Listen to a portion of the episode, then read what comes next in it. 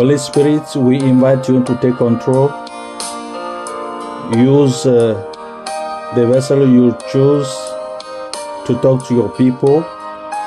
Touch your children's hearts and transform them throughout this message, these teachings. In Jesus' name we pray. Amen. Today is another special day,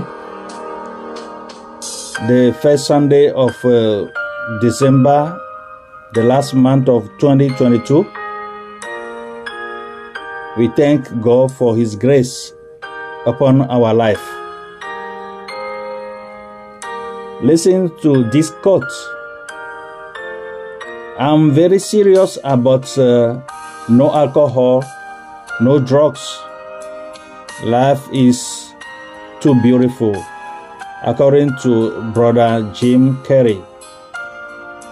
This uh, brings us to the title The Christian and Alcohol. We know that we are getting close to the Christmas. People start preparing their things, include alcohol, alcohol, and etc. But the Holy Spirit uh, want to help us to understand how we can avoid the alcohol. The Christian and alcohol. The issue of a Christian relationship to alcohol is unfortunately a stumbling block in Christianity today.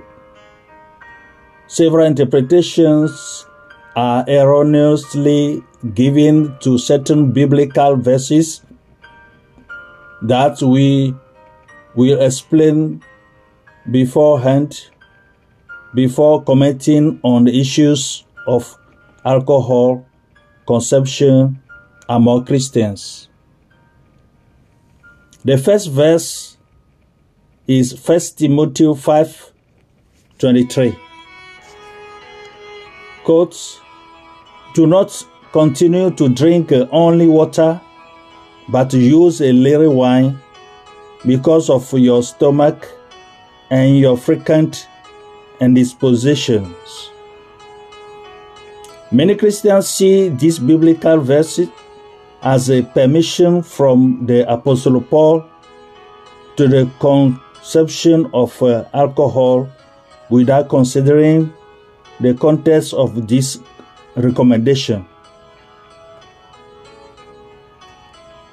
Indeed, the eagerness that the letter have to justify a practical uh, refractory to spiritual consecration hides from them the talent encouragement that Paul gives to his son in the faith and whose progress in pity was possibly surprising.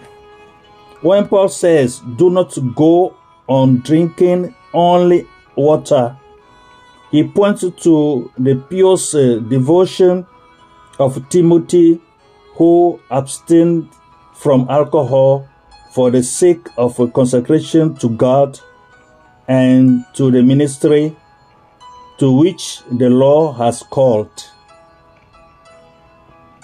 On the other hand, the authority, authorization that the apostle gives uh, Timothy to use a little alcohol as only a reason, the reason of health, and that alone. This recommendation is therefore exclusive, that is to say, it is made only to Timothy and should in no way suffer from universal application unless on the advice of a doctor someone be given a similar recommendation. If we were to make all the particular recommendations to, of God to certain servants a universal extension, we will also be marrying prostitutes as God recommended it to Hosea. Hosea 1 2. Or walk through the city naked as he recommended to uh, prophet Isaiah, Isaiah 20, verse 2. Or to deprive us of wives as he forced Jeremiah to do not get married. Jeremiah 16, verse 2. Listen very well and follow the teaching. The second verse, John 2, a transformation of water into wine at the wedding at Cana.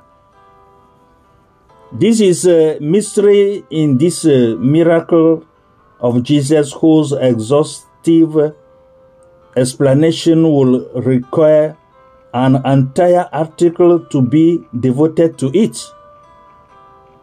What we must provisionally remember in this miracle is that the new priesthood to which uh, we belong had not yet been introduced because Jesus Christ had not yet been glorified. Jews, life by the Spirit was not yet a collective requirement. Indeed, in the old priesthood or the old covenant, the Holy Spirit was not poured out on all flesh, but only on the prophets and on the priests whose mission was to stand permanently in the presence of God. Therefore, no prophet in the Old Testament consumed alcohol, not even the priest or any other person consecrated to God. You can take a look in your Bible and read Leviticus 10 9, Numbers 6 3, Judges 13, verse 4 to 7 and 14, Daniel 10, verse 3. For alcohol, when uh, consumed for recreational purposes, is uh, detrimental to divine consecration. Verse 3 Ephesians, according to Ephesians 5:18, do not get drunk on wine, it is immorality. Instead, be filled with the Spirit. Ephesians 5, verse 18. Christians more ill intentioned than the previous ones interpret this verse in such a way as the, to serve their unvo, unvovel intention. Those say that this verse does not castigate conception but abuse. Unfortunately, they forget to consider the parallelism that the Apostle Paul draws in this passage by opposing the fullness of the Spirit to the intoxication of leisure, since he recommends being filled with the Holy Spirit instead of to be drunk on wine. Supporters of moderate drinking in Christianity unknowingly posit a limited experience of spiritual anointing. Because if we have to be logical and follow their reasoning, we must therefore say, let's drink a little alcohol and consecrate ourselves a little to God. The fact is, and it must be said in the highest and clearest way possible. The Christian being called for permanent service in the full, fullness of the Spirit must abstain from alcohol in order to make his uh, ministry effective. Moreover, it is a gross error to think that the vocation of God that we have received does not require any sacrifice from us. Didn't Paul go so far as to ask Timothy to give up sports practice because it is useful for little things in order to dedicate himself entirely to the gospel? You can double check in your Bible, 1 Timothy 4, verse 8. Issues of alcohol consumption among Christians. The word stakes simply translates uh, what we have to gain or lose. Do you understand that? But when it is come to alcohol, we will have more to lose than to gain. And I say this euphemistically. There are explicit uh, references in the Bible prohibiting the consumption of alcohol in view of its many consequences of physical health, but also on intellectual and spiritual lucidity. In Habakkuk 2, verse 15, it is written, Way to him who makes his neighbor drink, to you who pour out uh, your skin and make him drunk, in order to see his uh, nakedness. Habakkuk 2, verse 15.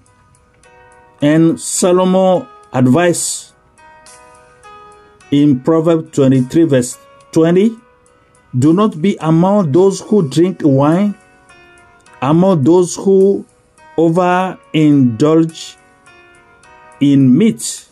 Proverbs 23, verse 20. Before adding, it is not for a king Lemuel, it is not for a king to drink wine, nor for princes to seek strong liquor. Proverbs 20, uh, 31, verse 6 it is obvious that uh, a Christian who is uh, aware of his true identity in Christ will be more eager to drink alcohol than one who is more aware of his uh, belonging to the kingdom of priests. Thanks to the baptism of the Holy Spirit.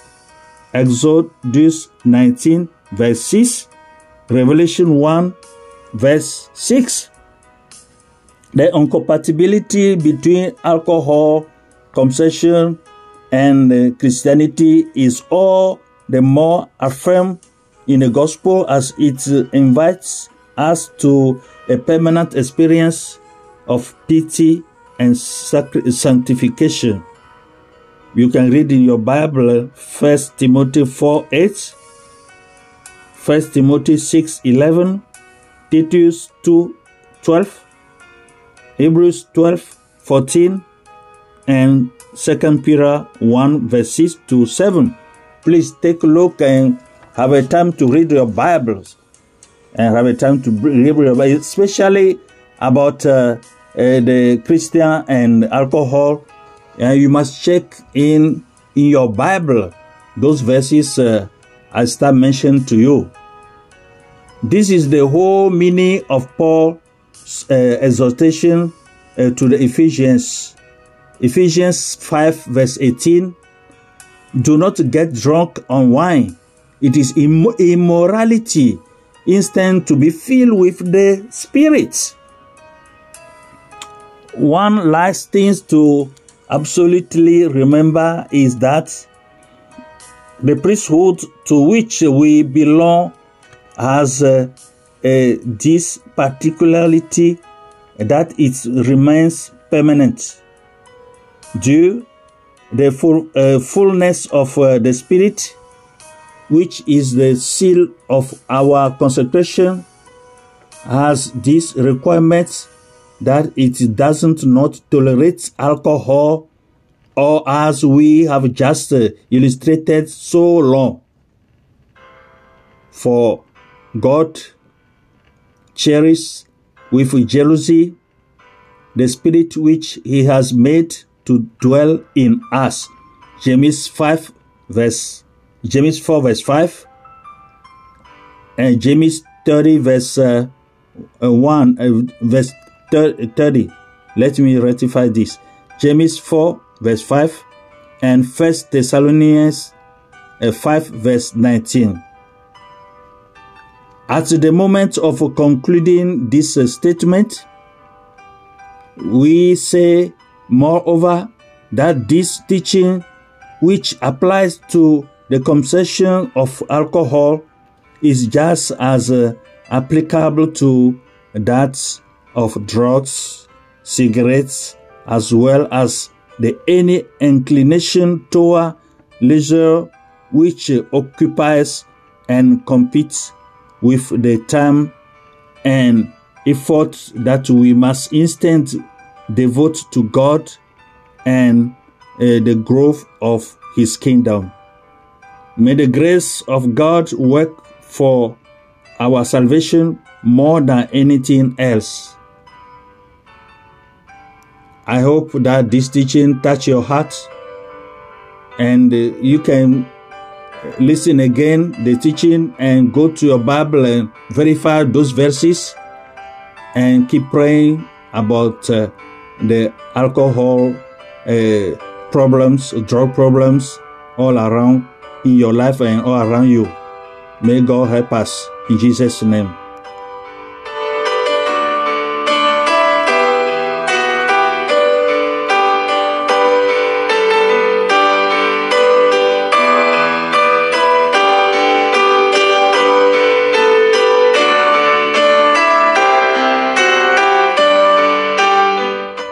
Let us pray. According to Ephesians 5:18, do not get drunk with wine. It is immorality.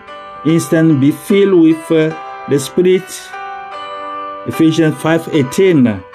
Lord Jesus Christ, our God, you who in your love for men cast out the demons who chain the possessed we beg you to release today your servants and your maid servants chained by all forms of possession, especially those who are enslaved to drugs and alcohol.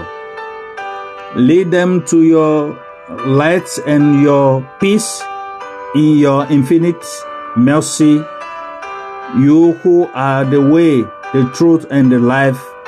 We pray to you, hear us, and have mercy on us. In Jesus' name we pray. All Christians says, Amen. Don't forget the title, uh, The Christian and Alcohol. Keep praying, praying, praying. Avoid drugs and alcohol in your life. The Holy Spirit is ready to lead you in Jesus' name. And don't forget to visit our podcast, God is a Ministry on the Seat and Call, and keep uh, uh, listening to the new and old teachings, and keep sharing with your people, your family, your friends, and may God bless you, richly bless you. Don't forget, this is Pastor Happy Oklo from Minnesota in the United States of America. Keep praying. We are getting close to the end of 2022. Keep praying. Stay in the blood of Jesus. In Jesus, in Jesus' name, Amen. You are richly blessed.